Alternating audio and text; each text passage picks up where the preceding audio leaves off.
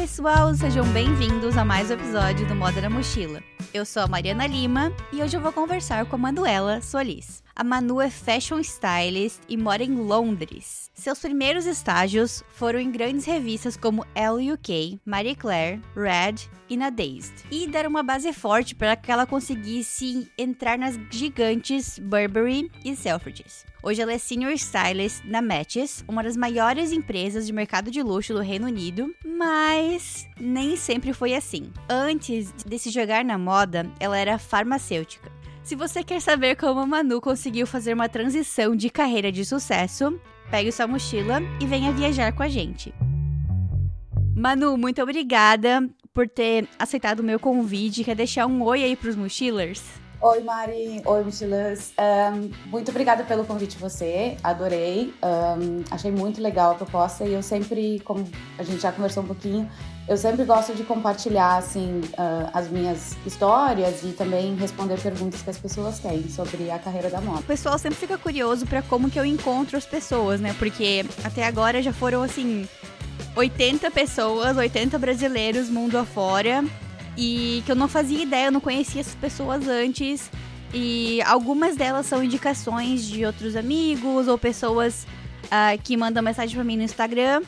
Mas muitas pessoas eu achei pelo LinkedIn, digitando lá palavras-chave: Brasil, Fashion Stylist, um, Paris.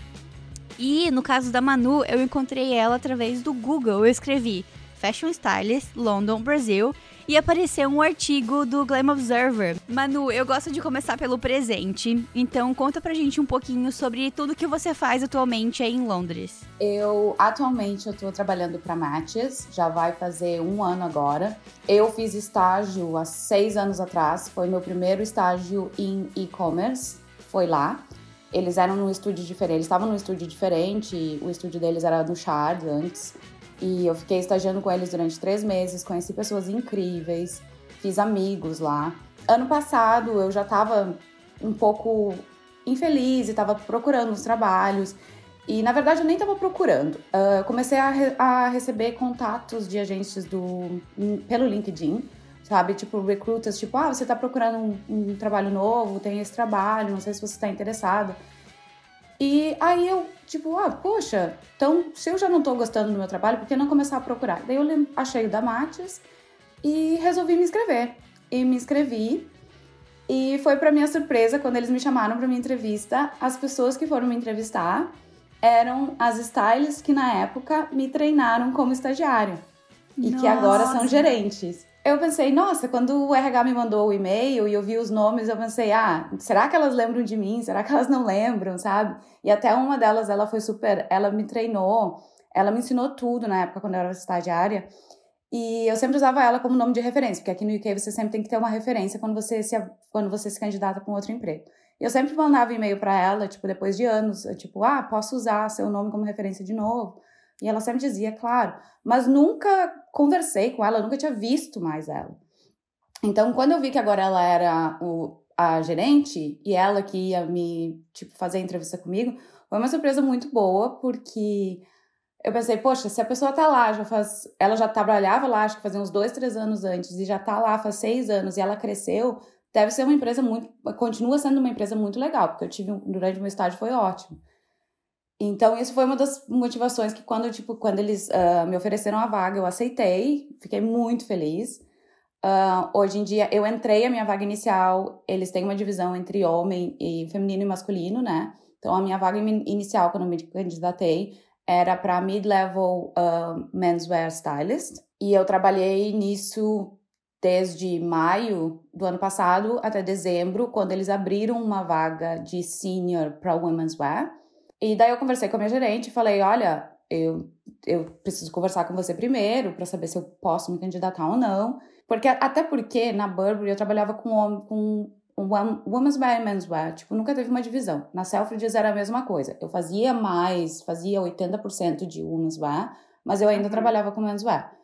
Então, quando surgiu a vaga do men's wear na Matches, eu também tava tipo, poxa, agora vai ser aquele momento em que eu tenho que só focar em uma área. Aí eu pensei, ah, as pessoas são legais, então, e eu gosto tanto de um quanto o outro, não tenho uma, tipo, não posso dizer que, ah, Gosto talvez um pouquinho mais de um do que o outro, mas uh, em questão de trabalho, assim, para mim é tranquilo trabalhar com as duas áreas. Então eu fui, fiz o, o menswear e pela questão de gostar um pouquinho mais de women's wear, eu fui me candidatar para essa vaga de senior. E a minha gerente, nossa, foi incrível, né? Ela falou para mim: olha, vai lá, se candidata. Eu não tenho responsabilidade nenhuma pela vaga porque eu sou gerente de menswear, mas eh, eu sei o quão competente você é, que você pode fazer. Então vai depender dos outros gerentes para você, para eles aceitarem, porque você trabalha como menswear aqui, então você vai ter que mostrar um pouquinho desse lado de um menswear que você teve no passado para eles, né?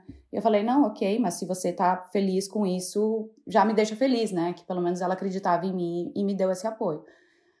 Aí me candidatei e no fim não consegui a vaga. Aí eles chamaram uma pessoa de fora e a pessoa, quando era para entrar, ela não entrou, que era em janeiro. Ela desistiu e a vaga ficou em aberto até março. E daí, em março, a, a Global Stylist Man, uh, Styling Manager me chamou para uma conversa e daí ela falou: Olha, você ainda está interessado na vaga, porque a vaga está aberta e a pessoa que a gente tinha contratado antes não aceitou e você era a nossa segunda opção. Uh, só que, como a gente queria alguém para trazer alguém de fora, por isso a gente optou por ela. Mas se você quiser, a vaga é sua agora. E eu falei, ah, claro, por que não, né? E qual que é a diferença da as diferenças de responsabilidade entre uma mid-level stylist e senior stylist na empresa que tu trabalha? Então, na empresa que eu trabalho, a gente tem três níveis, né, que é o junior, o mid-level e o senior. Os juniors, eles trabalham com tanto com menswear ou com womenswear.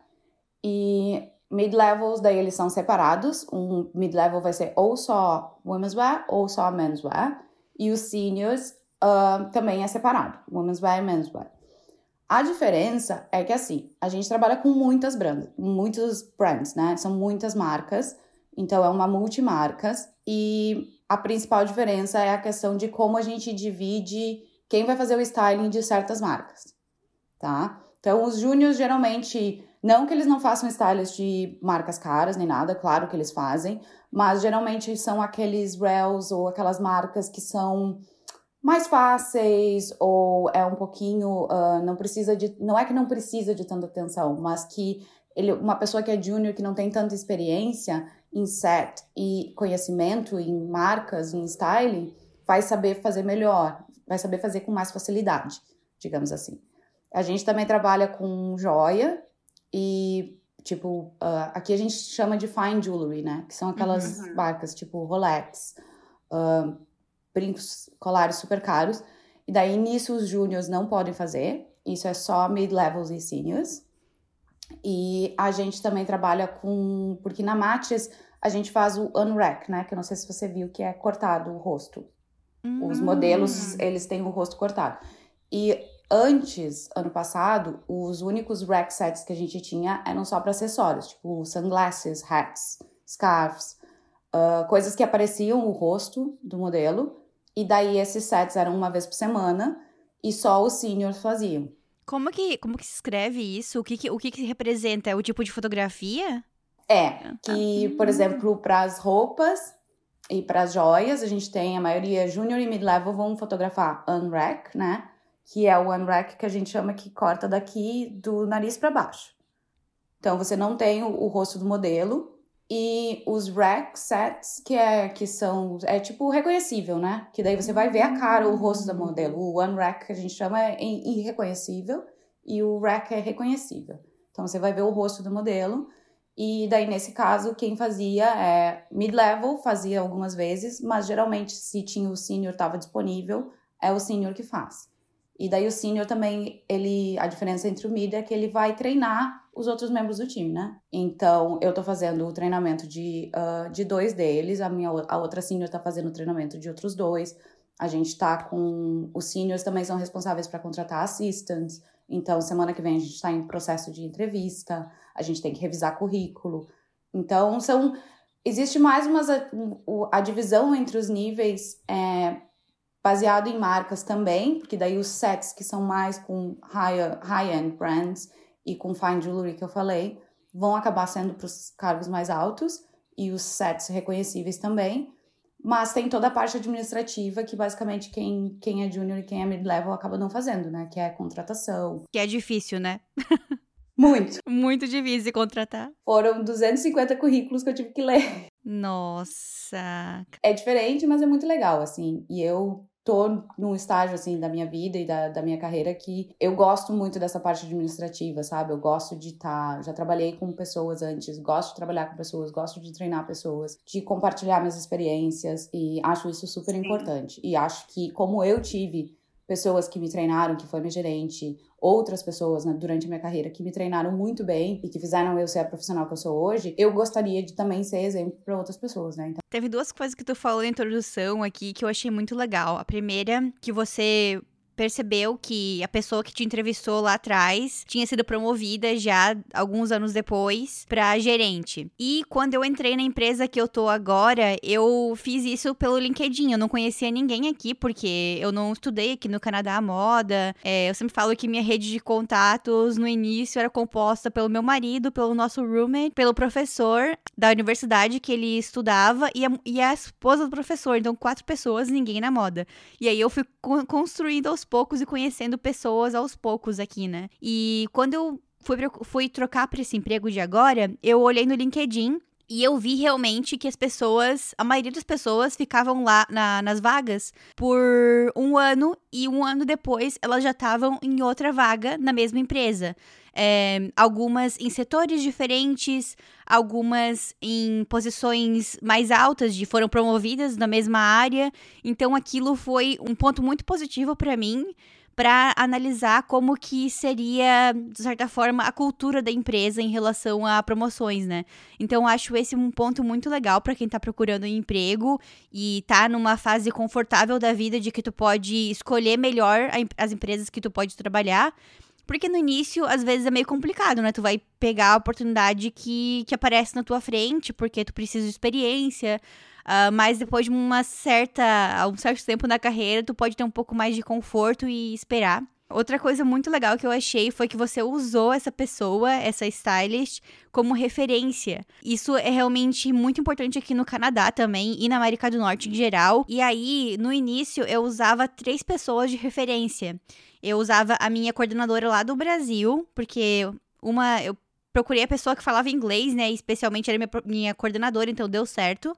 Porque muitas vezes eles ligam para as pessoas ou mandam um e-mail perguntando algumas perguntas sobre a pessoa que eles estão contratando, né? Usei a minha professora da faculdade, que ela estava morando nos Estados Unidos, então ficou ainda melhor, porque eles já sabiam que a pessoa realmente falava inglês. E também usei uma a dona de uma loja da, da cidade que eu morava, daqui no Canadá, por que que eu usei ela? Eu, no início, quando eu tava sem emprego nenhum e queria trabalhar com moda, eu cheguei na loja dela e decidi pedir um emprego de voluntária. Eu falei para ela: "Ah, não, eu venho aqui uma vez por semana, te ajudo com as redes sociais, te ajudo a costurar", porque ela fazia alguns kimonos um, tudo na loja, né? E aí ela ficou até surpresa. Ela falou: Gente, eu nunca tive nenhum voluntário antes, mas tá bem, eu não posso te pagar nada, mas se tu quiser, pode vir. E aí eu ia lá e ajudava ela com algumas coisas, poucas horas por semana, assim, mas um, eu tava já construindo essa minha rede, né? E aí eu acabei usando ela como referência para vários empregos que eu apliquei aqui.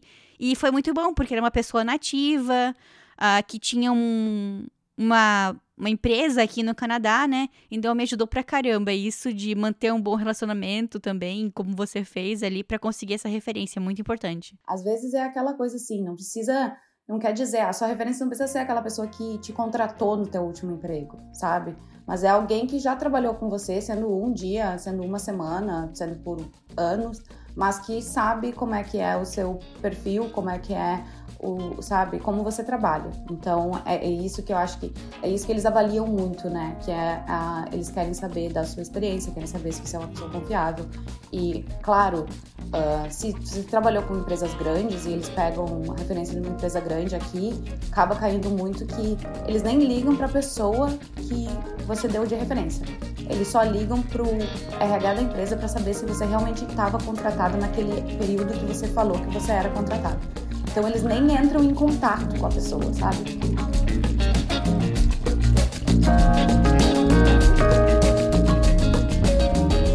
Conta pra gente o que, que tu queria ser quando tu era criança. Então, assim, eu nasci em Santa Maria, né? Eu sou de Santa Maria. Na verdade, eu nasci em Jaguari, que é uma cidade muito do interior do Rio Grande do Sul. Uh, mas eu morei minha vida na minha adolescência e minha infância toda em Santa Maria. E a minha mãe, ela é formada em artes. E ela é formada em artes e comunicação. Então ela sempre foi uma pessoa que tinha livros de arte e que lia muita, muitas revistas de moda. Ela sempre foi muito ligada nesse, nesse mundo criativo. Então, desde criança, eu, ela, ela tinha. Me lembro que a gente ia pra praia e daí na praia tinha aquelas pessoas que faziam aquelas, sabe, aquelas assinaturas abril. Que você faz três revistas e você ganhava uma de graça. Então a minha mãe assinava isso e ela assinava muito a ela né, a Ellie no, no Brasil. E eu adorava, adorava, e eu sempre quis muito trabalhar com moda, desde quando eu era criança. Quando chegou na época de eu procurar o que, que eu ia fazer, estudar, não existia faculdade de moda em Santa Maria. Por questões de que, tipo, meus pais eram muito, não é conservadores, mas era aquela coisa assim: ah, você não vai fazer artes porque você não sabe desenhar, você não vai fazer comunicação porque você não é uma pessoa que vai estar tá, que vai estar tá inventando coisa. Então, uh, você não pode fazer isso, você não pode fazer arquitetura porque você não sabe desenhar também. Então, você tem que fazer uma faculdade que você que é mais técnica e que vai te dar dinheiro. Poxa, eu fiz meu primeiro vestibular, fiz para direito, odiava direito, mas era aquela pressão. Minha família inteira queria que eu fizesse odonto, não quis fazer odonto. E aí chegou uma época que eu falei: olha, eu, eu já estava no meu segundo vestibular, eu não ia passar em direito, porque não era uma coisa que eu queria, eu não estava colocando um, motivação naquilo dali. Então eu disse: quer saber, eu vou procurar uma coisa que seja já que eu não posso fazer moda, já que eu não posso fazer artes, então eu vou fazer uma coisa mais que possa me levar nesse caminho. Então eu gostava muito de produtos de beleza, de maquiagem, daí eu resolvi fazer farmácia. Que eu pensava, na minha cabeça tava tipo, ah, posso ir trabalhar para uma empresa, né? Posso trabalhar para Natura, posso ir trabalhar para um, uma empresa fora de maquiagem, enfim. Hoje tem uma, uma, um curso chamado Biomedicina, que é muito popular lá na minha cidade. E aí, várias pessoas trabalham com estética mesmo, e é um nome que eu acho que deve deixar os pais orgulhosos, né? Biomedicina.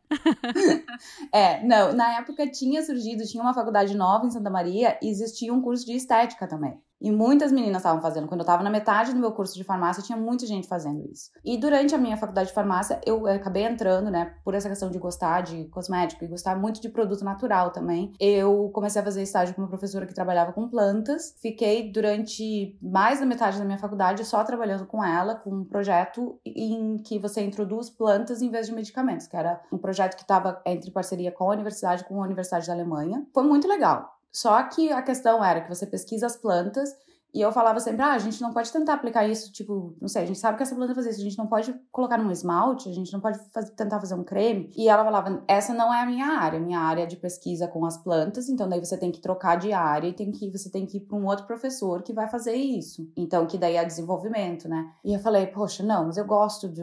Eu gostava dela, gostava do trabalho, enfim. E acabei me formando, e daí fui, acabei não trabalhando mais com plantas eu, porque no final da faculdade de farmácia você tem que fazer um estágio obrigatório na época. E eu acabei indo pro. Eu acabei mudando de cidade, que daí eu fui para Porto Alegre, porque meus irmãos já estavam morando lá por já fazia uns quatro anos, mais ou menos. Fui para lá para fazer estágio e acabei fazendo estágio numa indústria em que fazia medicamento. Trabalhava com cosméticos, mas muito pouco e fazia era mais focado em medicamentos mesmo. E acabei sendo contratada lá, fiquei trabalhando nessa empresa por quase três anos. Só que eu era muito nova, né? Eu era muito jovem, saí de um estágio, foi meu primeiro emprego. Eu tava com uma responsabilidade gigante, onde eu gerenciava um time de quase 50 pessoas, que eram todos, eu acho que não existia ninguém mais novo, mais jovem do que eu. Eu tinha 24 anos na época. Então foi super pesado, mentalmente e, e fisicamente também, porque é, é muita responsabilidade, são pessoas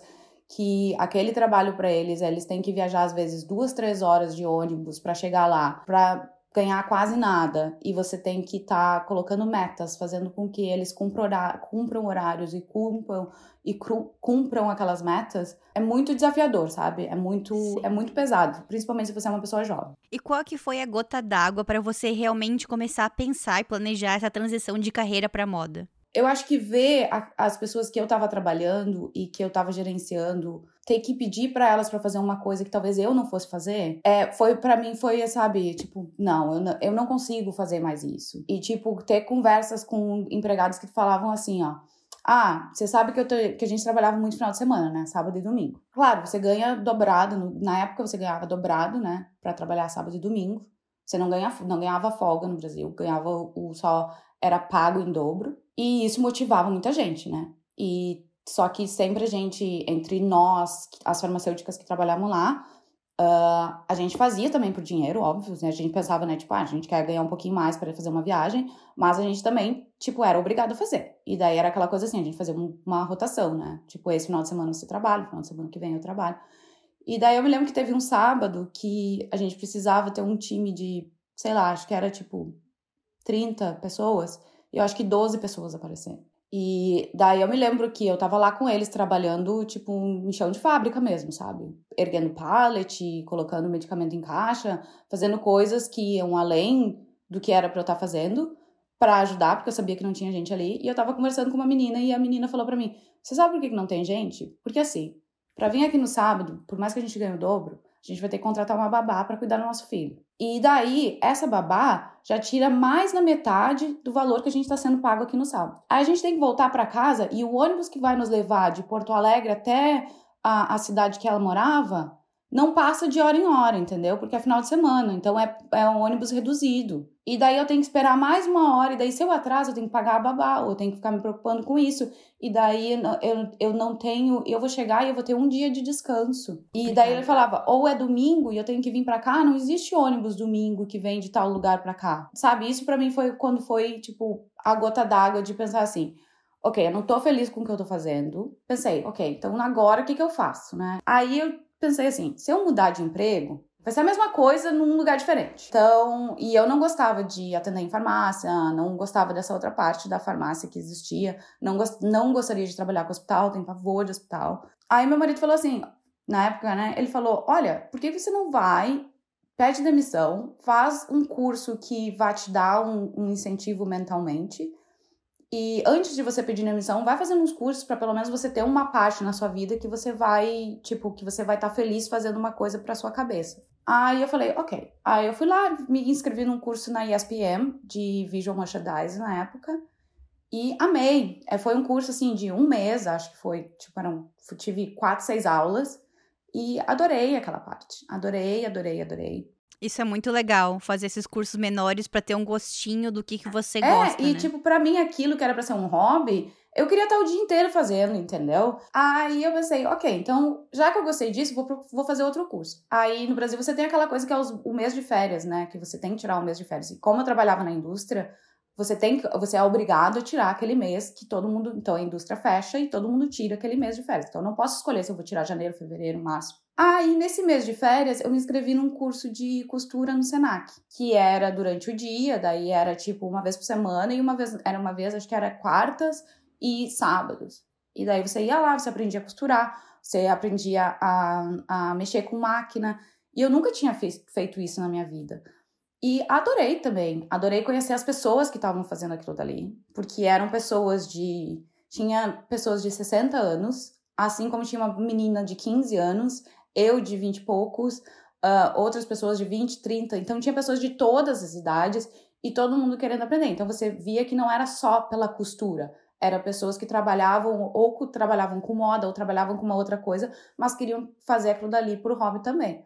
Aí eu comecei a, a, tipo, como eu tava lá, daí eu tava conversando com um dos professores e uma das professoras falou assim: olha, a gente tem esse curso que é um ano, que é focado na parte de, de moda, daí você faz comunicação, você faz desenho, você vai aprender a desenhar, você vai aprender, você vai continuar essa parte da costura, e no final você tem que construir, tipo, quase como se fosse uma coleção, mas não uma coleção, fazer uma peça. E eu falei, poxa, legal. O meu marido falou assim: Ah, tá, você achou o curso que você quer fazer, só que você não tem o tempo, porque o curso, sim, ainda era todo dia de manhã, né? Então você não pode fazer porque você trabalha. O que, que você quer fazer? Eu falei, ah, eu quero pedir demissão. Ele disse, ok, mas quem é que vai te sustentar? Porque, tipo, é, é, muito fácil dizer que você quer pedir demissão e não te, alguém tem que pagar as contas, né? Então, aí eu, tá, ok, então o que, que eu posso fazer? Eu ainda tenho o cargo de farmacêutica, eu posso trabalhar numa farmácia e de tarde ou de noite e estudar de manhã, porque daí uhum, pelo menos eu consigo ganhar um dinheiro.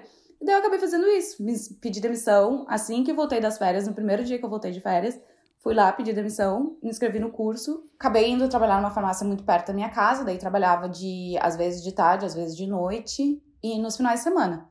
E fazia o curso durante a semana. Amava. Meus pais queriam me matar, mas foi assim, tipo, já tô adulta, ninguém paga as minhas contas, eu tô pagando. Então, é. Só que trabalhar em farmácia do Brasil, é, principalmente até de noite, às vezes é muito perigoso, sabe? Sim. Tipo, Sim. você tem que estar tá trancado, eles assaltavam a farmácia toda hora. Aqui. Graças a Deus, eles nunca assaltaram quando eu tava lá dentro. Então era toda essa questão assim. Aí eu tinha uma amiga minha que tava dando aula num, num curso técnico, e dela falou assim: olha tem uma cadeira que é de indústria farmacêutica. Se você quiser dar aula, é tipo, vai te pagar quase a mesma coisa do que você está recebendo na farmácia.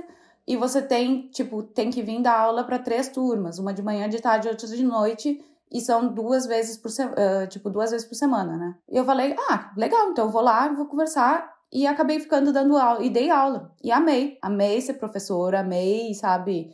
E foi daí que a gente começou a, a pensar tá, ok, vai acabar o meu curso no Senac de um ano, uh, o que que eu vou fazer? Aí eu comecei a conversar com pessoas e comecei a procurar empregos. E no Brasil tem muita questão de que você precisa ter a graduação, né? Tinha muitos empregos que eu comecei a olhar e, assim, você não pode trabalhar com moda porque você não tem a graduação de moda, você tem graduação de farmácia. E daí eu comecei a conversar com uma professora e ela falou assim: olha, por que você não vai pro Senai? Porque o Senai tem uma faculdade você não precisa fazer vestibular porque você já é formado e daí existia aquela coisa que se você já tem um diploma, você pode entrar como quase como um aluno especial, sabe? Hum. E aí você tem que ir lá só fazer uma entrevista e você estuda, você faz, você não precisa fazer o vestibular e você faz o curso. E daí eu falei, ah, ótimo, então vou fazer isso. E na época o meu marido também ele estava tentando fazer mestrado e a gente falou, ah, então nós dois eu vou começar a estudar de novo, porque daí eu pensei, eu posso continuar dando aula, eu posso, porque a faculdade era de noite, né? Então eu posso continuar dando aula, vou pedir para só tirar meus turnos da noite, ou de novo eu volto para uma farmácia e trabalho numa farmácia, mas ia conseguir fazer a faculdade. E ele queria fazer o mestrado. Só que daí ele é daqui, né? Ele é galês e ele estava morando no Brasil na época. E a gente já a gente se conheceu lá, ele já morava lá antes da gente se conhecer. E ele falou assim: Olha, eu nunca tinha vindo para cá. A gente já estava juntos fazia quatro anos. A gente tinha se casado e tudo mais, lá no Brasil mesmo. Acho que foi assim, tipo, março, a gente falou assim: já que a gente já tá se, se candidatando para essas vagas, por que a gente não tenta se candidatar fora do Brasil? Eu falei: ok, mas eu nunca fui para lugar nenhum, né? E ele falou: olha, eu acho que você vai gostar de Londres, Londres tem muito a ver com você. Uh, eu vou me inscrever em umas faculdades lá. Então, por que você não se inscreve também em umas faculdades lá para ver o que, que pode acontecer? E daí comecei a me inscrever.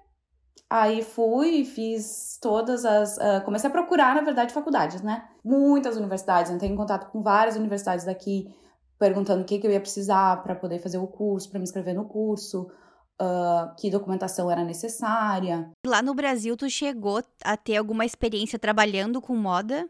eu tive assim, não, não trabalhei uh, remunerado nem nada. E não posso nem dizer que foi trabalho, porque foi com uma amiga minha. Na verdade, foi muito legal, porque durante esse curso no, Sena, no Senac que eu fiz, eu conheci várias pessoas. Foi durante a costura e depois durante esse curso de um ano. E essa menina, ela era. Ela tinha uma marca. E durante o curso a gente se conheceu, a gente ficou muito amiga. Gostava, tinha quase a mesma idade também. E gostava das mesmas coisas, frequentava os mesmos lugares. E daí ela fazia, ela tava recém no inicinho da marca dela, e daí ela tava fazendo, tipo, ah, campanhas, ou ela fazia um pop-up em, em, tipo, em feiras. E eu falei pra ela, olha, não tenho currículo, não faço nada disso, mas você quer que eu faça algumas coisas para você? Tipo, só por experiência, você não precisa me pagar. Quase que nem você fez com a, com a sua outra chefe, sabe? Uhum, tipo, uhum. vai fazendo aos, aos pouquinhos. E ela falou, claro, então vem comigo, vamos fazer essas pop-ups nas lojas que tem, quando tem, quando tiver feira, eu te chamo, você vem comigo, a gente monta. E daí ela falou, vamos fazer um editorial um dia, eu tenho um amigo que é fotógrafo, você pode fazer o styling. E eu falei, ó, oh, ótimo. Então eu trabalhei, trabalhei nesse sentido, sabe? Fiz essas coisinhas com ela. Como que foi a aplicação para essa faculdade lá em Londres? É em Londres mesmo que era a faculdade? Então, a faculdade é uma faculdade da Escócia, tá? Hum. Ela é. Uh, o nome dela é Harriet Watt. E ela tinha um campus, é, não existe mais esse campus aqui, mas existia um campus da moda em Londres. Então eu me inscrevi por eles. Foi, foi assim, foi muito. Eu entrei em contato com várias universidades e daí você tem aquela coisa assim: você tem que fazer muita documentação. Você tem que mandar cartas, uh, tipo, contando um pouco de você, para mostrar que você sabe escrever. Você tem que mostrar, uh, você tem que mostrar coisas que você já fez, tipo um portfólio, com e não só tipo de desenho, você tem que mostrar peças que você fez. Eles pediram para mandar vídeo gravando que eu sabia fazer um costurar numa máquina de costura, sabe? Nossa. Nossa. É, foi é tipo mostrando, a gente tinha umas máquinas no Senai também, no, no Senac também que tinha, eles pediram tudo que você trabalha lá, que você faz no seu curso, você tem que gravar um vídeo e manda pra gente, pra gente ver que você tem essa experiência, né? E aí eu me inscrevi nessa faculdade e falei, ok. E pela questão também que, como era uma faculdade da Escócia, mas tinha um campus em Londres, quando você paga, porque os tuitions daqui em Londres é mais caro do que nos outros lugares, né? Então, tipo, se você vai fazer uma faculdade em Manchester ou em, na Escócia, cada lugar vai ter um preço, né, que você paga, porque aqui todas as faculdades são pagas. Você não, não não existe faculdade que não é paga. No Canadá também é a mesma coisa. Como a faculdade era da Escócia, o valor da faculdade era o valor da Escócia, por mais que o campus fosse hum. em Londres. Então, esse foi um dos uma das razões pela qual também optei por fazer nessa faculdade. Ótimo. Me inscrevi, daí fiz todo o processo de seleção, que foi super intenso. E você tem que estar. Tá, todo dia eles te mandam um e-mail pedindo uma coisa. Você acha que você mandou tudo, Aí vem tipo assim, ah, mas daí agora a gente quer fazer uma, um, um, uma conversa, um Skype, que na época era Skype, não tinha nem Zoom, com tal pessoa da universidade. E daí tá, ok. Daí você tinha que sentar e conversar com aquela pessoa durante uns 20, 30 minutos. Muito concorrido. E quantas pessoas tinham na tua sala? Quase 30 pessoas. É, bem concorrido. é. E assim, pessoas daqui, pessoas de fora. Conheci professores incríveis. Tinha professoras minhas que davam aula também na Centro São Martins, então os professores eram bem bons, sabe? E Manu, qual era o teu sentimento em relação à tua carreira na moda quando se mudou para Londres? Tu conhecia alguém que trabalhava com moda lá em Londres? Londres, aí em Londres, tu tinha esse sentimento de passar um tempo aí, estudar e depois voltar pro Brasil? Ou tu pensava que era possível trabalhar com moda aí e tu ia se estabelecer? Como é que era o teu sentimento? É, muito engraçado, né? Porque o meu marido, por mais que ele seja galês, ele adora o Brasil. Então, quando a gente saiu de lá, nós dois saímos assim com aquele pensamento de que a gente vai vir para cá para estudar, para ter uma graduação e trabalhar na área onde a gente quer. Ele fazendo o mestrado dele e eu fazendo minha graduação em moda, para depois a gente voltar para o Brasil e conseguir um emprego legal no Brasil. Então, quando eu vim para cá, eu não vim com visto de esposa, eu vim com visto de estudante. Era aquela coisa assim, depois que acabasse meu curso, a gente, tipo, era ou a gente voltava pro Brasil ou ia me inscrever pro curso pro visto de esposa. E daí a gente veio com aquele pensamento já, tipo, ah, a gente vai estudar e depois a gente vai voltar. Então, não, eu nem pensava assim, tipo, ah, vou conseguir um emprego em tal coisa. Que para mim também na minha cabeça, na época, era muito. Um, é impossível conseguir um emprego de tipo, quem que vai me contratar eu sendo uma brasileira que vem de Santa Maria, Porto Alegre, que nunca fez nada que, sabe, que não estudei no Central St. Martins, não fiz nada disso. Cara, e é muito interessante isso. Dentre todas as pessoas que eu já entrevistei, geralmente as mulheres têm a mesma reação, esse mesmo sentimento, e os homens têm um sentimento completamente diferente. Geralmente falam: não, eu achei que eu ia chegar lá e arrasar. E aí aconteceu isso, isso e isso, foi difícil, tal, etc. Mas a maioria das mulheres compartilha o mesmo sentimento que eu tinha, e é por isso, por isso que eu criei o podcast para falar, justamente mostrar as histórias que de outras brasileiras que conseguiram e mostram que não é impossível, né? Porque quando eu mudei para o Canadá, eu também pensava que era impossível e por isso que eu nem cheguei a procurar informação sobre o mercado de moda aqui quando eu me mudei. A gente tem muito uma síndrome de impostor, né? Como brasileiro, eu acho. Eu, eu falo isso porque eu conheço muitos brasileiros que são assim e meu marido também ele, ele fala isso que ele tem uma percepção o brasileiro é uma pessoa tão. que ele tem uma autoestima tão baixa, sabe? Parece que nunca é bom o suficiente. E a gente foi criado assim. E claro que existem pessoas que têm toda aquela coisa tipo, ah, vou chegar, vou arrasar, ou você, a gente é bom nisso, a gente é bom naquilo. Mas a gente é criado para se ver um pouco inferior também dentro do Brasil para mim, eu não tinha nem ido me informar como ia ser para conseguir um emprego aqui, sabe? Eu trabalhava durante a faculdade, eu trabalhava numa loja como vendedora, e para mim aquilo dali era, tipo, o que eu pensava era, ah, o máximo que vai acontecer é eu ter essa experiência, eu vou sair, vou trabalhar como vendedora numa marca de luxo, entendeu? Uma coisa assim, era o meu pensamento. E só que depois de estudando e vendo que, tipo, eu não conhecia ninguém, aqui, não conhecia ninguém. Aí teve um dia, quando eu tava quase me formando, eu, uma menina me adicionou no Instagram bem aleatoriamente. E aí eu vi ela, e ela era amiga de umas amigas minhas de Porto Alegre. E eu vi que ela morava em Londres e trabalhava com moda. Só que ela era design gráfico. Aí eu disse, ah, vou conversar com ela, né? Aí eu falei, ah, você quer ir tomar um café um dia? Porque eu não conheço ninguém aqui que trabalha em moda. Então, você quer, quer pelo menos a gente pode conversar um pouco. ela é super querida. Ai, claro, vamos. Eu adoro conhecer gente que vem do Brasil pra cá. Eu vi que você era do Brasil também. Eu vi que a gente tem uns amigos em comum. Vamos conversar assim. Aí fui conversar com ela e falei assim: olha, eu não sei nem por onde procurar emprego. E ela falou assim: é, é difícil, você vai ter que chegar, você vai ter que fazer uns estágios, você vai ter que começar a se candidatar. Ela falou: você vai ter que mandar, tipo, 100 currículos por semana para conseguir uma vaga. Uh, você vai ter que fazer, tipo, os cover letters que aqui tem, né? E você vai ter que fazer cada cover letter específica com focando naquele emprego que você quer, até você conseguir o um emprego. E daí ela falou, uma das coisas que ajudou ela, que daí foi uma dica ótima, que eu usei também, foi ela falou: existe uma coisa que você pode pagar o LinkedIn Premium, que você pega o e-mail das pessoas que têm os cargos mais altos, ou então você cria aquele contato. Aí ela falou: cria essa conta, pega os e-mails das pessoas e vai mandando e-mail para o e-mail pessoal deles. Porque às vezes, quando você se candidata, se candidata numa vaga no LinkedIn, aquela pessoa nem viu seu currículo, porque passa por um screening tão grande que, sabe, que. E às vezes é tipo assim, a pessoa nem tá ciente. Às vezes o RH vai lá e dá para ela o que ele achou de melhor. Mas às vezes é tipo você se mostrando, você conversando com a pessoa, ela vai criar uma outra impressão de você. Então eu acabei fazendo isso, né? Fui pro LinkedIn Premium, peguei uns e-mails, mandei para esses e-mails e aí com isso, com o LinkedIn Premium também, você vai vendo, né? Tipo, ah, essa pessoa trabalha aqui. Aí eu entrava no Instagram e começava assim, ó, ah, essa pessoa trabalha aqui, daí o Instagram vira aquele looping, sabe? Que você, aquele buraco negro, que de uma conta você vai para outra e você vai para outra e, enfim. Aí começou, começou assim e eu achei essa menina que ela trabalhava um, aqui na época era na Neta Porta, né? Aí eu mandei um e-mail para ela falando: "Ah, você trabalha aí, um, você você sabe de alguma vaga?" Isso, aquilo. menina nunca tinha me respondido e daí eu vi que ela era amiga de uma outra pessoa no Instagram que trabalhava na LUK. Aí eu vi essa menina e eu disse: "Ah, vou começar a seguir ela e vou ver o que que acontece." Aí assim que eu segui ela, tipo uns dois, três dias depois, ela começou a me seguir de volta no Instagram.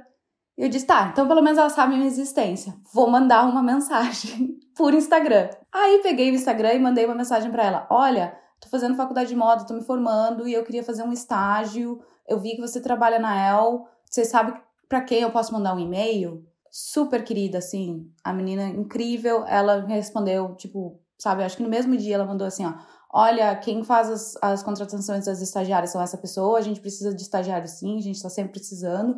É mais a questão de que você tem que vir fazer uma entrevista e falar pra gente qual é a sua a, a, a availability, né? Quando você vai estar disponível para começar e fazer o estágio com a gente. Aí foi ótimo. Cara, é muito legal essa questão do LinkedIn Premium, só vou voltar um pouquinho na história, porque exatamente essa semana, essa foi uma discussão ali no grupo, no grupo da comunidade do Moda na Mochila no WhatsApp. Então a gente tem uma comunidade no WhatsApp, pra, tem mais de 100 pessoas já mundo afora, e aí uma pessoa tava perguntando se o LinkedIn Premium vale a pena, etc. Eu já usei o LinkedIn Premium duas vezes sem pagar, porque volta e meia o LinkedIn oferece um mês de graça, e aí eu sempre uso quando eu vou procurar um emprego. E aí tem essa possibilidade de realmente mandar é, e-mail, mensagem para as pessoas que são de terceiro grau de, de conexão, né? Que você não conhece, etc. E por conta disso, eu consegui realmente mandar uma mensagem para minha chefe da empresa, da empresa que eu trabalho hoje e me destacar no meio de 100 aplicantes, 200 aplicantes, como aparecem para ti hoje em dia, né? Porque é um a mais. Dentre essas, essas 100 pessoas que aplicam, quantas pessoas vão ter coragem e vão lembrar que o LinkedIn existe e mandar uma mensagem. Então, essa foi uma forma que eu me destaquei. O meu marido já conseguiu emprego assim também. Uma outra pessoa que eu entrevistei, a Maíra, uh, que também está na mesma empresa que eu trabalho hoje, também conseguiu emprego dessa forma. E muitas vezes como você falou, nem é só no LinkedIn que acontece. Você vai descobrir as pessoas pelo LinkedIn e vai entrar nesse buraco negro aí da conexão da internet e vai acabar encontrando as pessoas. Então você nunca sabe aonde para onde que isso pode te levar, né? E eu usei que nem você fez, eu usei o grátis. Eu nunca paguei. E foi a mesma coisa. Eu usei o grátis naquela época, que isso faz o quê? Seis anos atrás, sete anos atrás. E depois, quando eu tava saindo, quando eu tava saindo da Selfridges, que eu fui para Burberry, eu também entrei de novo, porque eles, tipo, eles fazem aquela coisa, né, de renovação. E daí foi muito engraçado, porque quando eu entrei de novo para aproveitar o mês grátis, eu ainda ganhei 10 libras, eles me deram 10 libras. Caramba, deu crédito. É, então foi muito legal. E daí depois de um mês você cancela e e, e é isso, né? Quem, quem precisa pagar para ficar sempre conectado com essas pessoas, é, eu acho que é uma fonte ótima que tem de conexão. Mas se você não quer pagar, faz aquele mês grátis e só que foca naquele mês para conseguir os, os contatos que você quer.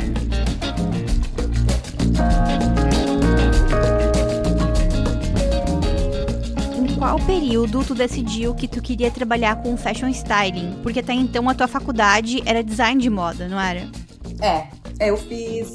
Quando eu saí do Brasil, que eu fiz esse curso no Senac, um, ele englobava mais ou menos tudo, sabe? Ele englobava design, ele, ele englobava jornalismo, uh, desenho, um, até tipo print, sabe? Quando você faz as estampas, assim, estamparia. Então foi bem tipo multifuncional o curso. E na minha cabeça, ingenuamente também, e porque eu acabei não fazendo muita pesquisa, eu achei que se eu me inscrevesse em fashion design, eu ia fazer a mesma coisa que eu tava fazendo nesse curso. Ia ser ia ter todos os.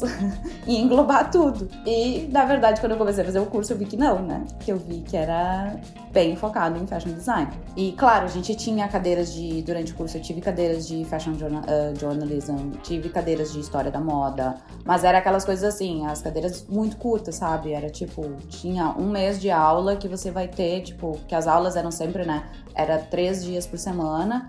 E daí você fica de manhã e de tarde uh, na faculdade, e daí dois dias você tem livre, né, durante a semana.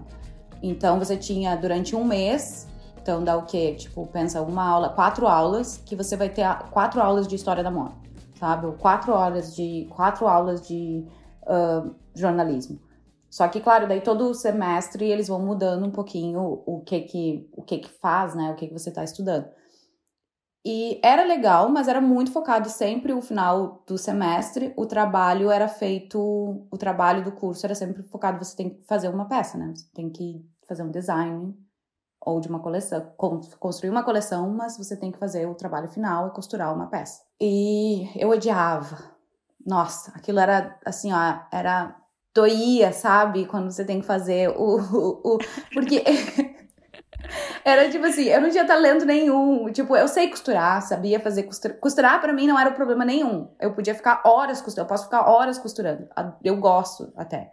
O problema era fazer os patterns. Esse também era um problema meu, a modelagem. É. Pattern making. Gente, assim, ó, aquela modelagem me deixava, porque é meio uma função de matemática e é o que você acha que dá certo no final não dá e, e horrível. A minha relação com a modelagem tá melhorando ultimamente, porque eu aprendi modelagem 3D. Para mim foi mais intuitivo, porque eu sou uma pessoa mais do digital e eu já consigo ver o resultado na hora.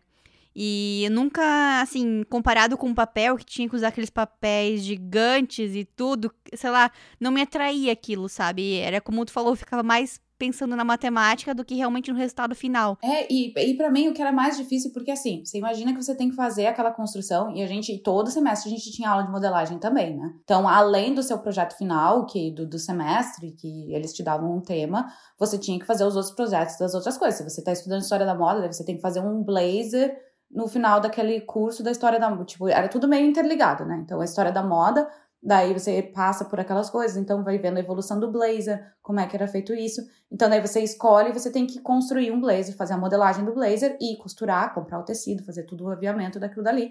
E no final você tipo meio fazer um link em que se você fez um blazer inspirado mais ou menos nos anos 70, digamos assim, você vai criar um moodboard dos anos 70, você vai fazer croquis dos anos 70 e você vai criar um look com usando talvez ou não aquele seu blazer ou mais uma coisa que ligue a outra, entendeu? E eu, a gente morava na época, eu e meu marido a gente dividia um apartamento com outras pessoas, né?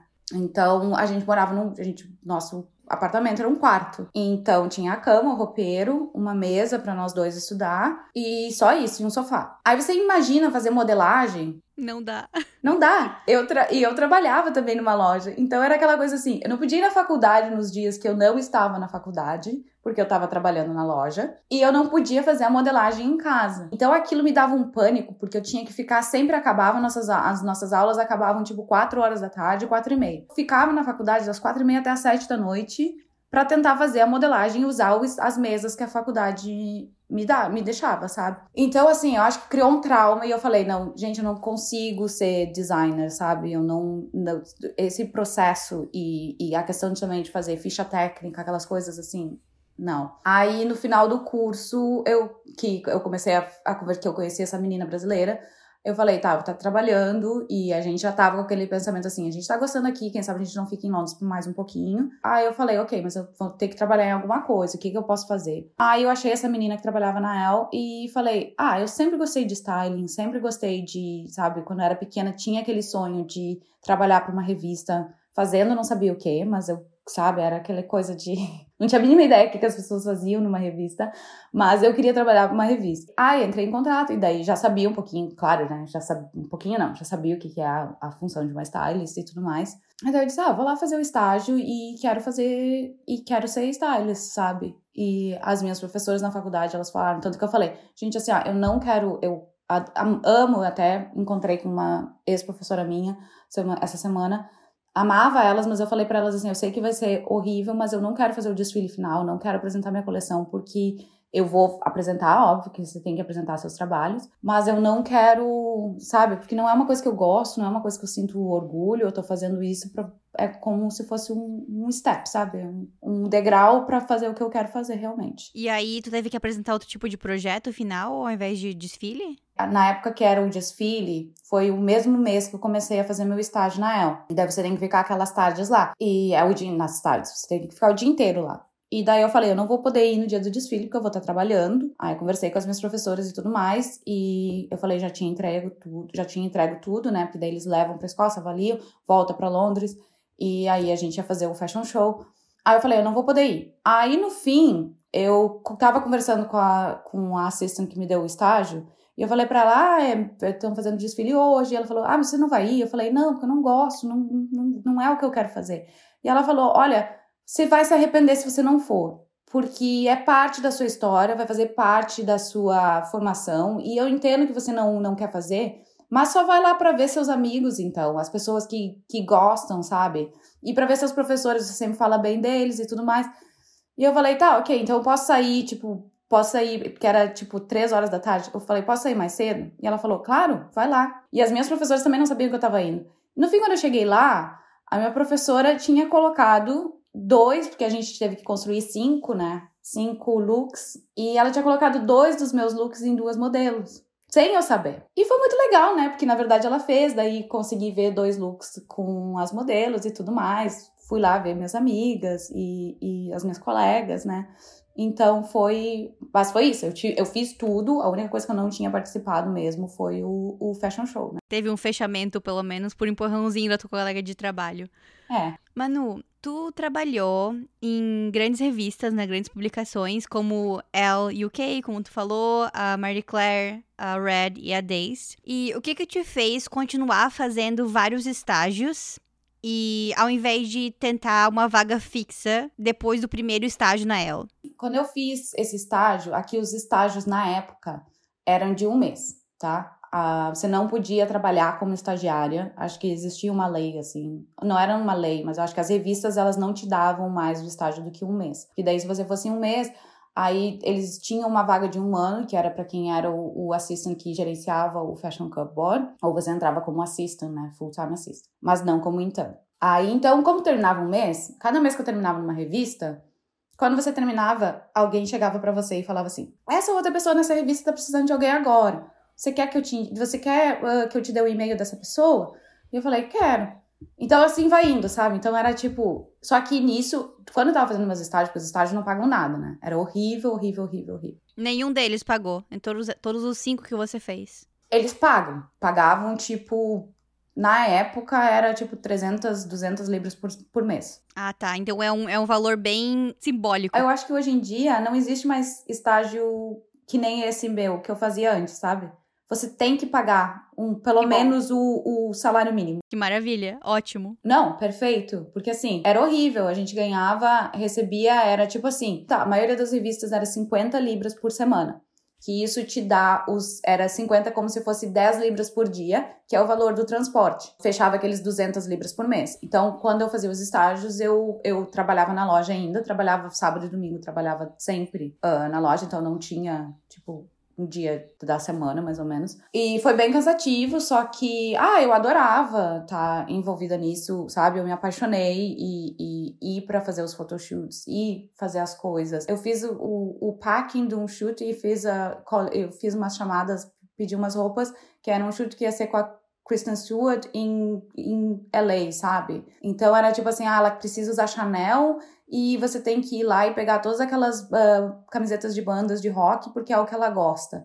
Então você vai e tipo, sabe? Eu adorava esse tipo de coisa, que era o que eu sonhava sempre fazer. Então foi muito legal fazer isso. Então eu fiz os estágios, era tipo, não é que eu não procurava um emprego, eu tava sempre procurando, sempre enquanto tava fazendo os estágios, Entendi. eu tava procurando um emprego. Só que assim, nunca conseguia nada e alguns empregos que eu fui chamada não era muito a ver com o que eu queria fazer. Então eu sempre tava tipo, ah, eu não vou me candidatar só para me candidatar, porque na verdade eu tô gostando desse estágio. Eu ainda, tipo, por mais que eu esteja trabalhando sete dias da semana, seis dias da semana, que às vezes eu tirava um dia, tipo, dizia, ah, não vou trabalhar sábado, não vou trabalhar domingo, pelo menos ter um dia. Eu eu ainda gostava, sabe? Ainda era uma coisa que tava me deixando feliz. A diferença, né, lá do início da, de trabalhar com farmácia, que era uma coisa que você não gostava e era bem remunerado, eu imagino, porque tu falou que ganhava mais no final de semana, pra depois trocar para um emprego de fashion styling que só pagava transporte, né? É muito, é muito louco esse negócio da paixão por o que você tá fazendo, né? É incrível, e foi a primeira vez na minha vida que eu tava trabalhando com algo que eu gostava. Nos primeiros estágios,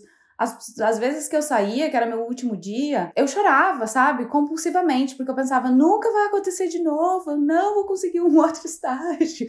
Alguma coisa assim, tipo, ah, porque foi incrível, porque. Enfim, e consegui, sabe? E sempre tava procurando os empregos, e daí, assim, trabalhei em várias publicações. Aí, no final, quando eu fui pra Dazed, uh, eu tava com um time que era da. A Dazed trabalhava com. Eram três revistas, né? A Dazed, Another e Another Man e eu tava no time da Another Man. Só que você trabalha com os stylists da Another Man, mas eles fazem os projetos para as três revistas, né? Então, se eles vão fazer um shoot para Daisy, ou se eles vão fazer um shoot. E você é contratado pela Daisy. E foi muito legal, assim. Era tipo. Era um, um time, como são as três revistas, cada, tinha os estagiários para cada uh, stylist das três revistas. Então a gente era um grupo de acho que seis, sete pessoas. E eu sou amiga de alguns deles até hoje, assim, sabe? E era todo mundo estagiário e todo mundo fazendo as mesmas coisas.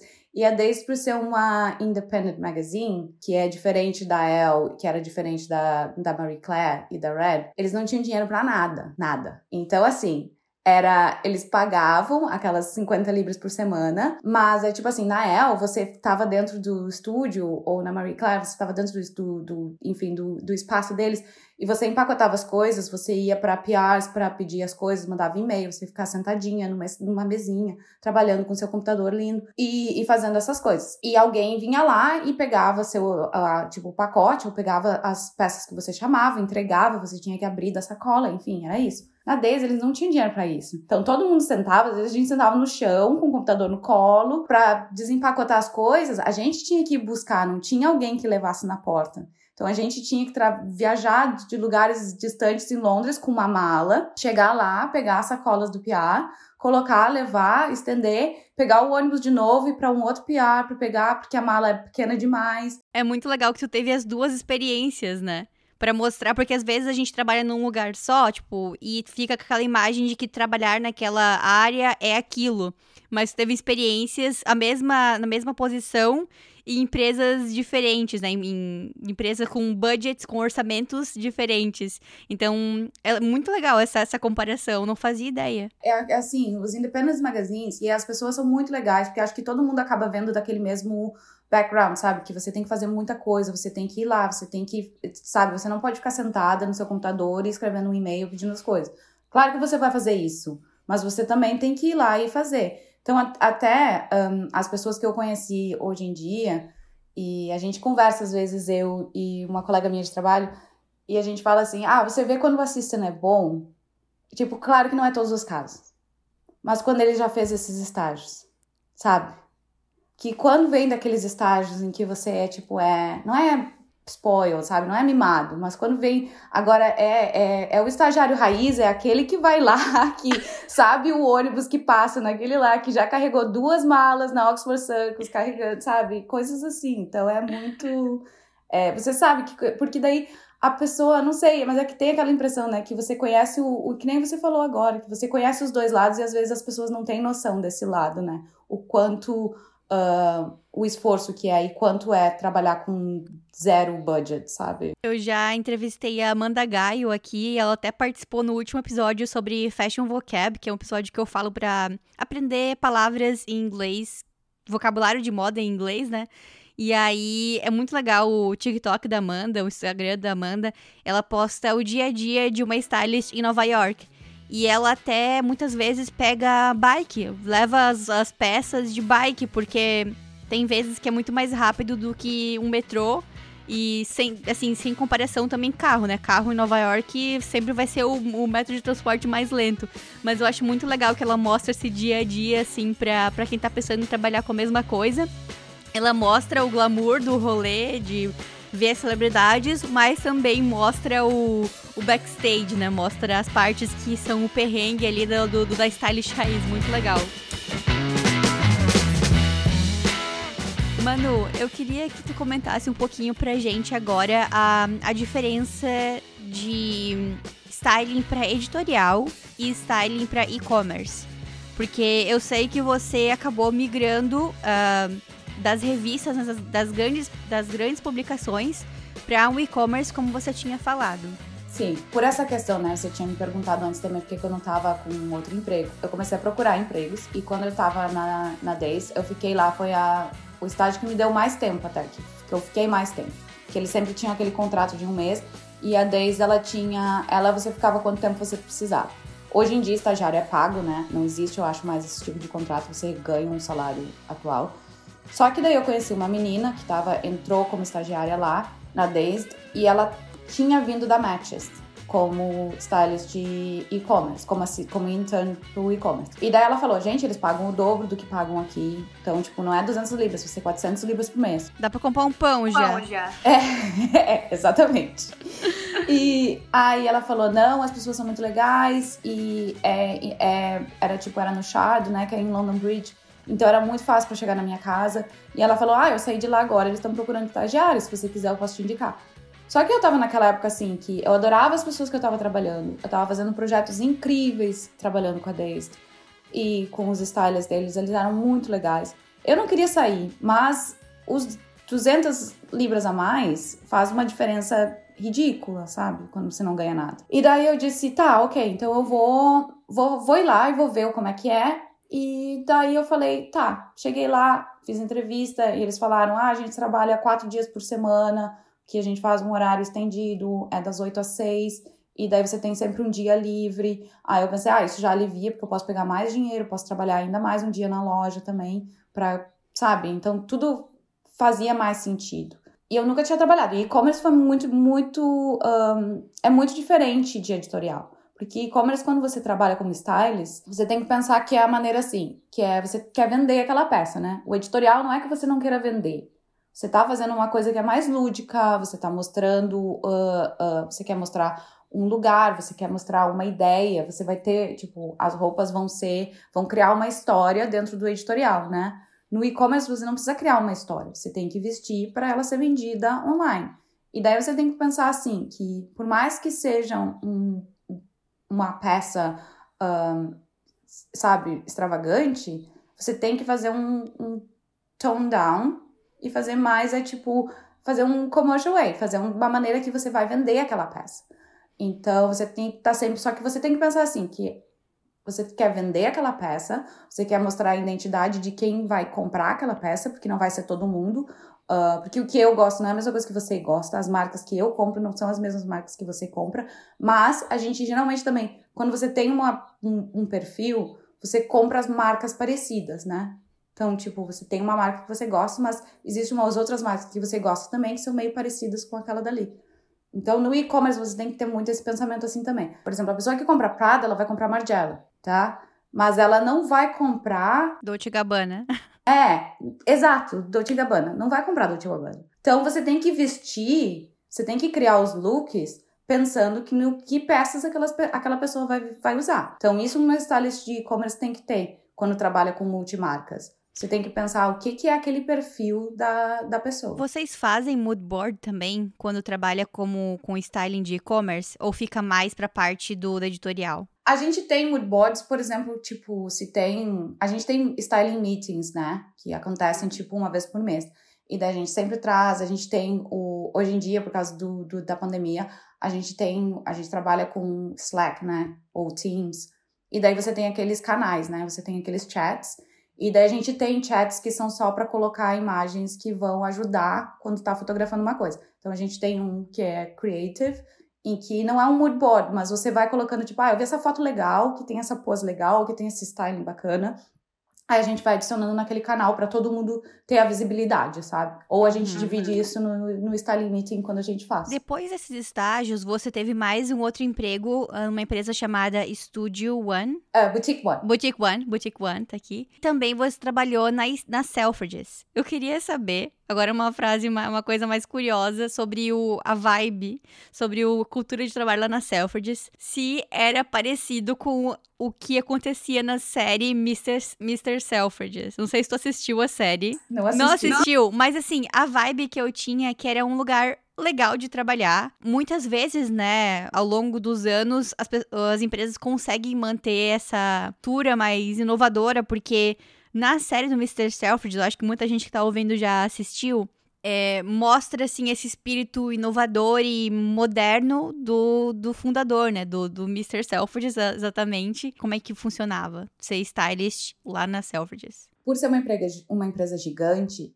elas tinham, foi a empresa que eu trabalhei aqui que tinha mais stylists no time. Acho que deveria ter quase 20 stylists quando eu comecei a trabalhar lá. E eles tinham muitos sets fotografando, porque tem muito produto para fotografar. É um ambiente criativo, porque você imagina você trabalhar com 20 pessoas só stylists, tirando que você tem os fotógrafos, você tem art directors, você tem os managers, todo mundo que trabalha nesse meio criativo. Então era um ambiente criativo, sim. A selfie diz para você fazer o styling, você tem que ir lá no shop floor e pegar as coisas do shop floor tá? Porque o estúdio é no topo, é no topo da loja. Então você imagina assim, que você tem um rail que você tem 35 looks, que você tem que montar os looks, né? Com sapato, calça, casaco, joia, bolsa, tudo. E você tem que pegar tudo isso do shop floor. Então, para 35, você consegue imaginar quantas sacolas você carrega subindo e descendo da loja? E daí assim, também você tem que pensar que é a questão é que é uma loja, tá vendendo aquele produto. Então, o que a gente está usando no site não pode ser danificado porque vai ir para o consumidor. E às vezes é um item muito especial, mas que a loja comprou um ou dois daqueles. E é aquele look que tá ali. Então eles não querem, as pessoas do shop floor não querem dar para você. Aí você, você tem que explicar. Não, mas isso só vou fotografar amanhã, vai ser por 30 minutos. Depois, assim, eu te, te devolvo depois de duas horas. Então você tem que estar tá lidando constantemente com aquela coisa de negociação. Caramba, é muito engraçado isso. Dentro, dentro da mesma empresa tem que ficar negociando, né? Só que eles devem ganhar comissão, os vendedores, não sei. Claro, eles ganham uhum. comissão, então para eles, eles estarem perdendo aquilo dali, é, sabe, perda de dinheiro. Eles não querem dar pra gente, não é porque não é pela maldade. É que é tipo, é o trabalho deles, entendeu?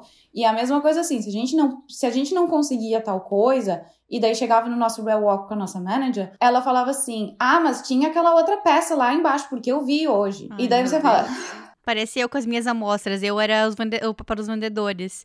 Eu trabalho hoje em dia com matéria-prima, né? E aí a gente tem várias amostras que a gente recebe de fornecedores para enviar, para passar para os designers para eles avaliarem e verem se a gente pode comprar aquilo, comercializar aquela, aquele aviamento. E tem muitos fornecedores que também mandam cartelas, cartelas de cores de metais, cartelas de cores de de fios e tudo, várias coisas diferentes. E aí, lá no meu setor, a gente sempre fala: por favor, devolva hoje mesmo. Porque se deixa, às vezes, na mesa do designer, que tem várias coisas diferentes, eles acabam perdendo no meio de tantas amostras, né? É, então foi muito. Foi muito estranho, sabe? Todo dia que você pensava, ah, eu tenho que fotografar isso, nossa, é, de pensar de ter que ir lá. E daí, às vezes, existiam marcas que eram ainda mais difíceis de você conseguir, que acabava sendo aquelas marcas que são as marcas mais legais.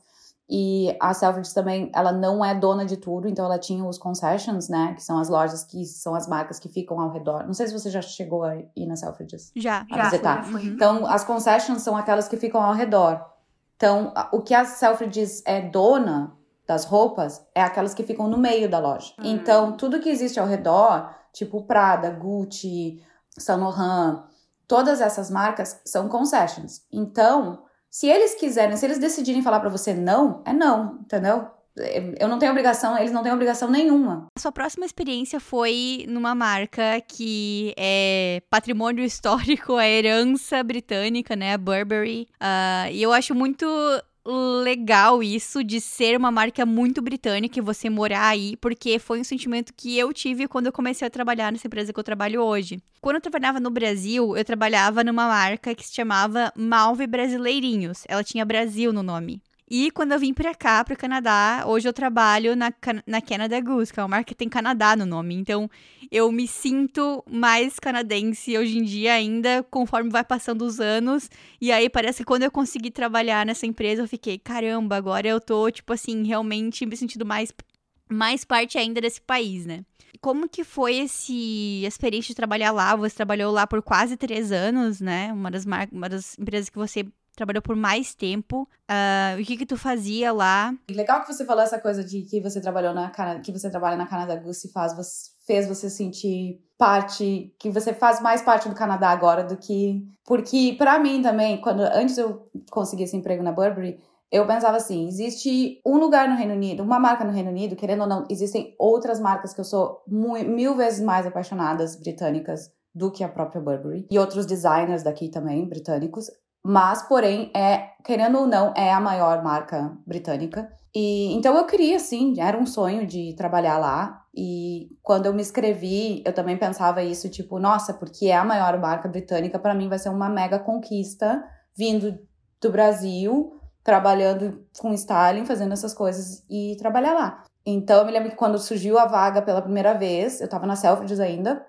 e tinha essa menina que tava fazendo freelance lá. E ela tinha, assim, ela era super novinha e tinha feito um estágio em uma empresa antes.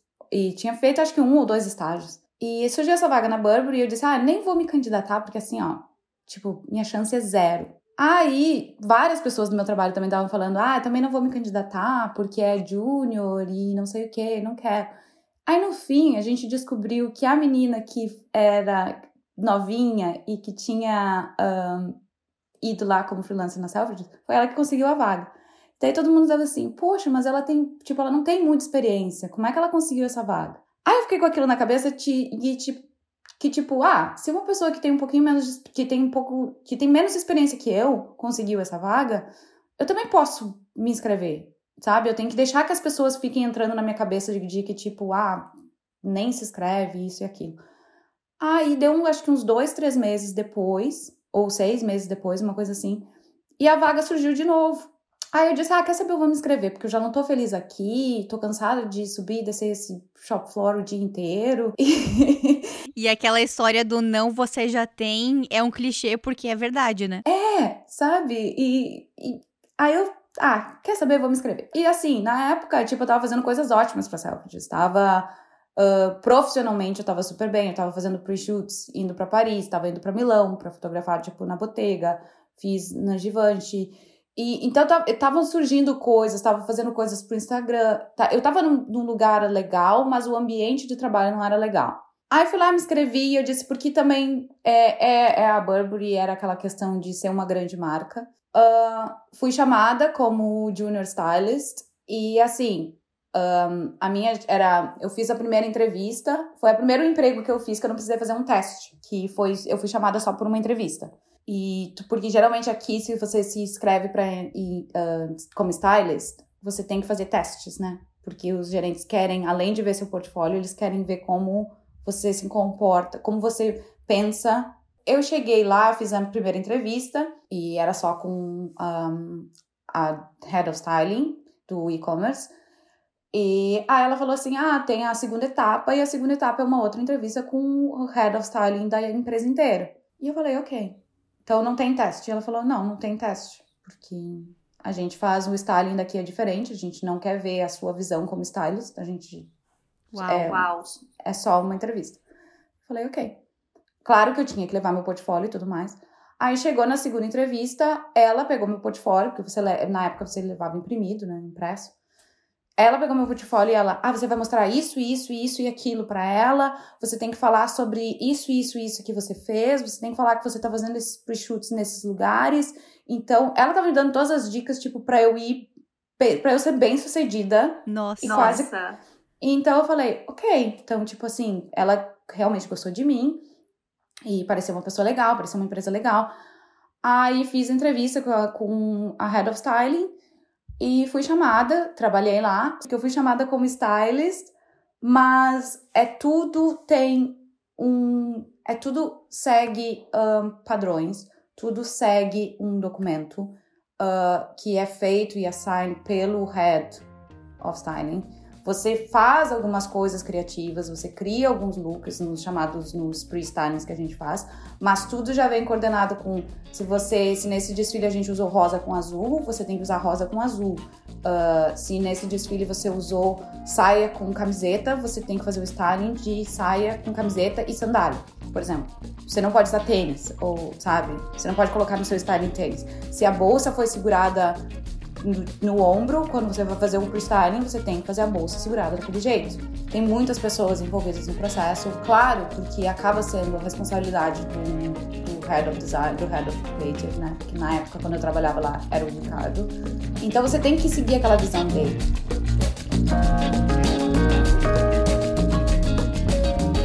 Queria perguntar para ti um, se tu tem dicas de currículo e portfólio para quem quer trabalhar com fashion styling na Europa. Portfólio, eu acho muito importante tu ter, uh, se você faz bastante trabalho para, tipo, sendo para e-commerce ou sendo para uh, editorial, eu acho importante você ter um portfólio, tá? E fazer um e tá sempre atualizando esse portfólio. Vale a pena você contratar alguém e fazer um site para ter esse portfólio? As, depende. Às vezes vale. Se você é um freelancer que você está procurando trabalho o tempo inteiro e que você tem que mandar esse contato, é, é, você precisa daquilo dali, entendeu? Você não pode ficar mandando um link de um documento onde as imagens vão ser reduzidas e, e enfim. Mas então você tem que ter um, uma página, que é muito mais fácil você mandar uma página, um site para alguém olhar. Isso eu acho importante. Mas assim, se você não tá, se você não é freelancer, acho que você tem que ter pelo menos um portfólio atualizado quando você quer se inscrever para um, um trabalho, né? Não adianta você não mandar. Eu geralmente eu tento atualizar o meu portfólio quando eu tô ou tá passando, tipo, muito tempo, ah, nossa, já passou um ano, ou passou meio ano, eu tenho todas essas imagens, eu ainda não coloquei, depois eu vou perder essas imagens, porque elas vão ficar num lugar no meu computador que eu não vou achar, ou quando eu tô me inscrevendo para alguma vaga. E para currículo, eu acho que assim, tenta fazer, tenta colocar no seu currículo um máximo de experiência, mas no mínimo de palavras, entendeu? Uh, ninguém quer ver um currículo com três páginas. É, um currículo tem que ter duas páginas. Você tem que colocar o que, que você faz não descreve você como você é como pessoa, porque isso você vai escrever na cover letter. Você tem que colocar as suas experiências, a sua graduação, se você tem graduação ou se não tem. Mas assim, tipo, em, sabe, em bullet points, né? Tipo, eu organizava isso, eu fazia isso e, sabe, não grandes frases. Qual foi o trabalho da tua carreira como stylist que mais te marcou? Eu tava na Days na época e eu me lembro que eu tava na rua fazendo umas devoluções e daí o, o, o assistant que era responsável por mim, ele me ligou e falou assim, ah, você pode voltar pro escritório antes de você ir embora, porque já tava tarde, né? Porque o stylist, que na época era o Ben, ele falou, ele precisava conversar com você porque eu acho que ele precisa da sua ajuda amanhã num shoot e é meio segredo Então a gente não pode contar, você tem que vir aqui. E eu falei, ah, tá, ok, então eu volto, não tem problema nenhum, porque era caminho da minha casa mesmo, a estação. Então eu falei, eu paro na estação, vou lá. Aí meus amigos estavam me mandando mensagem: Ah, você vai fazer um, um chute amanhã com alguém do Crepúsculo. E eu pensei, eu, gente, eu, gente, mas Crepúsculo, eu. Na minha cabeça eu tava, tá, tipo, vai ser o Robert Pattinson, porque, tipo, só pode ser ele, sabe? Tava mega excited. e daí foi muito engraçado, porque assim que eu cheguei lá, aí o assistente me olhou pra mim e falou: Não é o Robert Pattinson. E eu falei, tá, ok.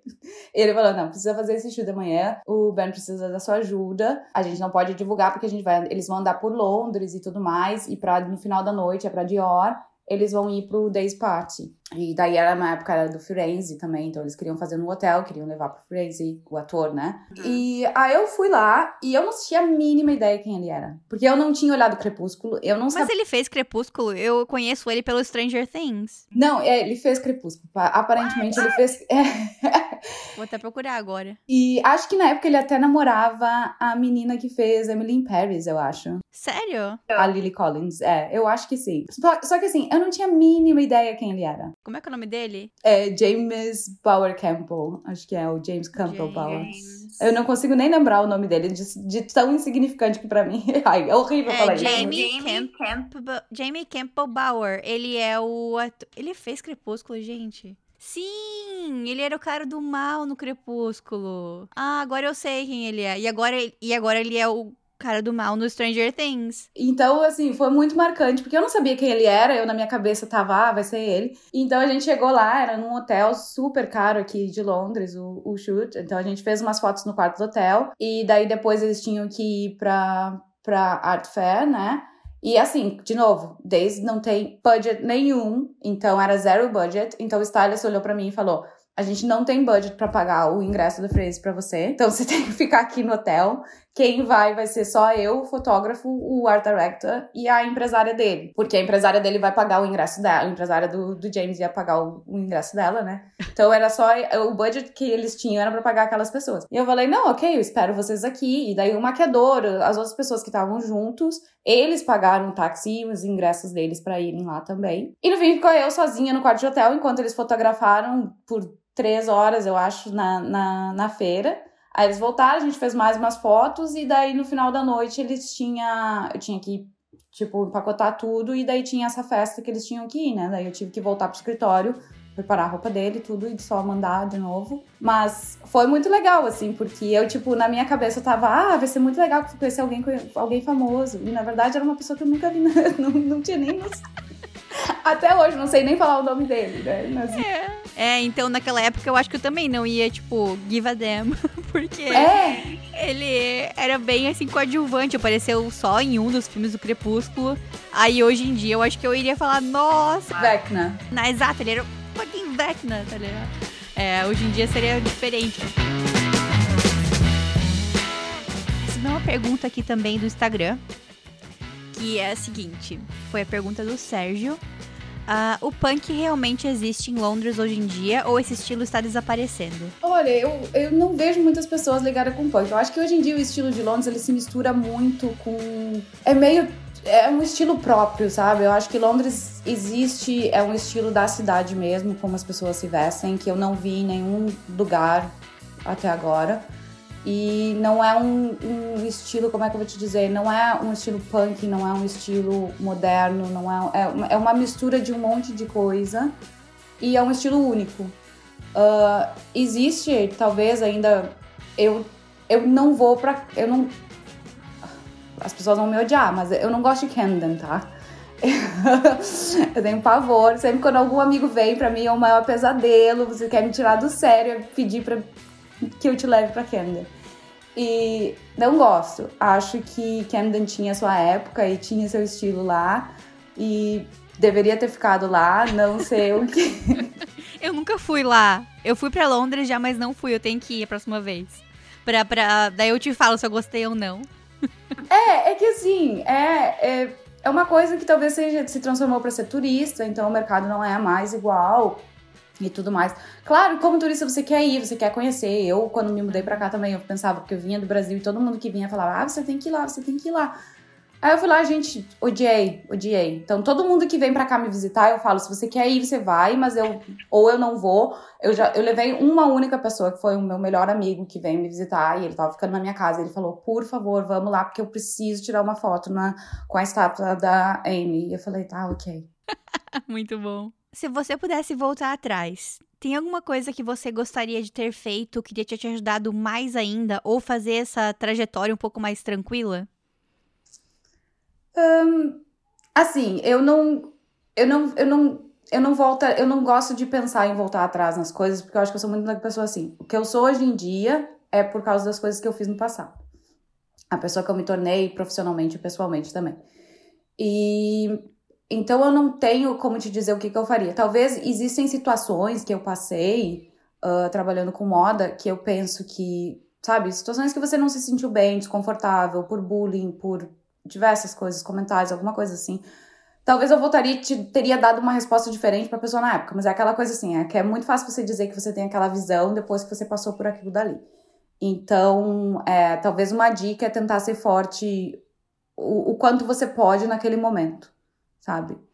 E, mas eu não voltaria atrás para fazer nada diferente, não. Nosso próximo quadro é o Fashion Library, então deixa pra gente alguma dica de livro, filme ou série que te marcou nos últimos tempos. Pode ser de moda ou não. Assim, eu gosto muito de rever coisas, sabe? Eu gosto muito de assistir uh, coisas novas, mas eu gosto muito de rever filmes que eu já vi quatro, cinco, seis vezes uh, em épocas diferentes da minha vida também, porque eu acho que. Filmes que eu gosto, né? Porque eu acho que te traz uma coisa diferente também, te faz. Às vezes tem alguns que eu, que eu revejo e penso, tipo, nossa por que, que eu gostei disso, ou enfim. E recentemente eu, eu revi uh, dois filmes que eu vi, há, um há muito tempo atrás e o outro eu vi acho que há uns dois anos atrás, que foi o French Dispatch. E acho que é do Wes Anderson, foi o, um dos últimos que ele fez. E eu vi no cinema e foi muito legal, assim. É, eu, eu vi, eu me lembro que eu fiquei com. Eu acho que esteticamente é muito bonito. E a história, eu adoro os filmes do Wes Anderson, não amo todos, acho que existem alguns que são muito bons e outros que acabam se perdendo. French Dispatch não é o, o que eu mais gosto, mas eu revi essa semana e eu me lembrei porque que eu tinha gostado tanto, que tem uma parte no final em que é, é uma das histórias, né, das mini histórias, que ele tá falando sobre ele ser estrangeiro, enfim, o sentimento que existe de é que é tá buscando sempre uma coisa que falta e sabe e que parece que quando a gente mora em outro país a gente tá sempre buscando aquela coisinha e sentindo saudade de uma coisa que sabe que tem. Nossa, e... nossa, me vendeu o filme. Eu vou assistir esse final de semana. É, e outro filme que eu revi também que eu achei que eu acho muito bacana, que tem uma história muito legal, que foi o Wild, que é com a Reese Witherspoon. E ela produziu, e é uma história verdadeira, que é a menina que é uma menina que caminhou, fez o Pacific Coast né, Trail, que saiu do, da ponta dos Estados Unidos e foi até quase o Canadá, eu acho que é. E é muito legal, o filme é muito bom e acho que a história é muito bacana também. E muito bem feita. Eu gosto de coisas visuais, sabe? Eu sou muito. Então a minha dica é sempre um, se existe um, um, diretor, eu gosto muito. Eu vi também esse final de semana passado aquele Bones and All, que é com o Timothy Chalamet, que é dirigido pelo mesmo diretor do Call Me By Your Name, e que visualmente é muito bonito. É, claro, é um filme de zumbi, não é zumbi, mas enfim. Mas existem cenas, assim, eu gosto daquela. Eu acho que me chama muita atenção trabalhando com moda essa coisa estética, sabe? E eu gosto uhum. de ver como as pessoas fazem filmes ou videoclipes e coisas assim. Nosso próximo quadro é o Pra Onde que você levaria essa mochila. Então, fala pra gente uma cidade pra trabalhar uma cidade para visitar e outra para se aposentar. Pode ser que você já visitou ou não. Para trabalhar, eu vou dizer Londres porque eu trabalhei aqui e trabalhei em Porto Alegre. E mesmo que não tivesse trabalhado aqui, o mercado de moda é tão grande aqui e é, te abre tanta. E assim, ó, é tão grande, mas é minúsculo, porque todo mundo se conhece, tá? Então, é, é incrível, porque você sai de um lugar para outro, todo mundo sabe, você conhece todo mundo, ou você já ouviu falar daquela pessoa, você. Então, isso é muito legal, sabe? Que você tem aquela conexão com todo mundo, porque parece uma indústria gigante, mas que ao mesmo tempo você ainda se sente um pouco familiar com certas coisas. Então, eu acho que para a questão de trabalho, um, Londres é, é onde eu diria. Para visitar, eu, assim, meu sonho da minha vida é ir pro Texas, então eu acho que eu vou dizer visitar, eu visitaria o Texas. Uh, pode ser que seja horrível, não goste, mas é um, é um dos lugares em que eu quero muito ir. Eu acho muito bonito visualmente essa estética uh, mais western e eu gosto muito uh, dessa coisa de estar num ambiente de deserto, sabe? De ser muito quente. E então eu gostaria muito de visualizar isso. E claro, para visitar a loja da Prada em Marfa, né? Então. e para me aposentar, é isso?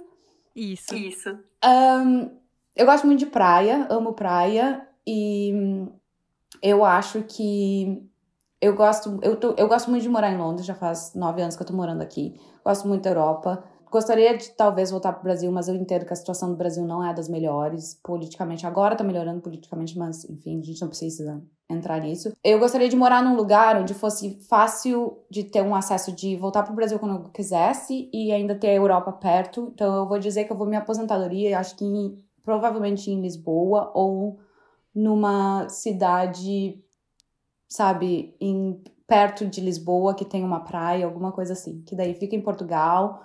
Uh, adoro, já fui para lá algumas vezes e é incrível. Manu, agora deixa pra gente tua, teu contato para quem quiser te mandar perguntas. Qual, qual é a melhor forma de entrar em contato contigo? Eu tenho um Instagram pessoal. Eu criei uma conta pro meu Instagram uh, profissional. Só que eu ainda não postei nada. O pessoal é Manu Solis e o profissional é Manuela da Costa Solis. Vou tentar postar algumas coisas até para as pessoas terem um pouquinho mais da visão do meu trabalho, porque no pessoal eu não posto muito. E tenho conta no TikTok, mas não tá ativa também. Mas se quiserem, me achem lá que é Manu Solis também. E mandem perguntas por onde por onde quiserem. Eu, te, eu sempre tento responder assim que alguém me manda alguma coisa. Às vezes cai em uma caixa errada, porque eu não, não tenho acesso.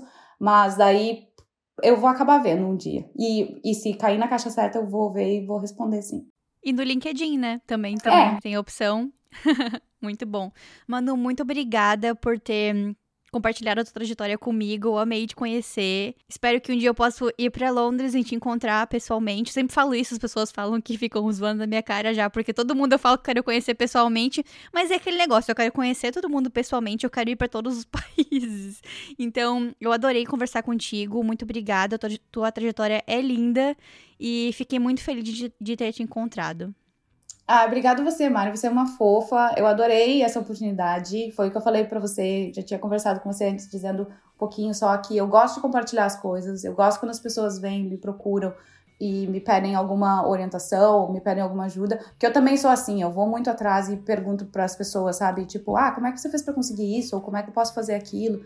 Enfim, eu acho que isso é importante, sabe? Você ter, dividir. E acho muito legal que você criou esse podcast para você dividir essa informação das outras pessoas, porque às vezes Uh, que nem você falou hoje, que eu não tinha a mínima ideia, que é que, que as mulheres sempre pensam, tipo, nossa, eu vou, sabe, o que, que eu tô fazendo, tipo, eu não vou ser bem sucedida. E às vezes a gente ouvindo, sabe, várias pessoas contando as mesmas experiências ou experiências parecidas, faz a gente ter uma percepção diferente depois. E faz Com a gente certeza. crescer. Então, gente, obrigada você... a você. Mas muito obrigada a você e Mochiler, se você chegou até aqui é porque você gostou desse episódio, gostou da trajetória da Manu. Então dá um like nesse vídeo, se inscreve no canal e se você está ouvindo pelo Spotify, também dá um segue a gente no Spotify e dá cinco estrelas. E mandem mensagens para Manu, mandem mensagens para mim no arroba Moda na Mochila. Beijinhos e até a próxima!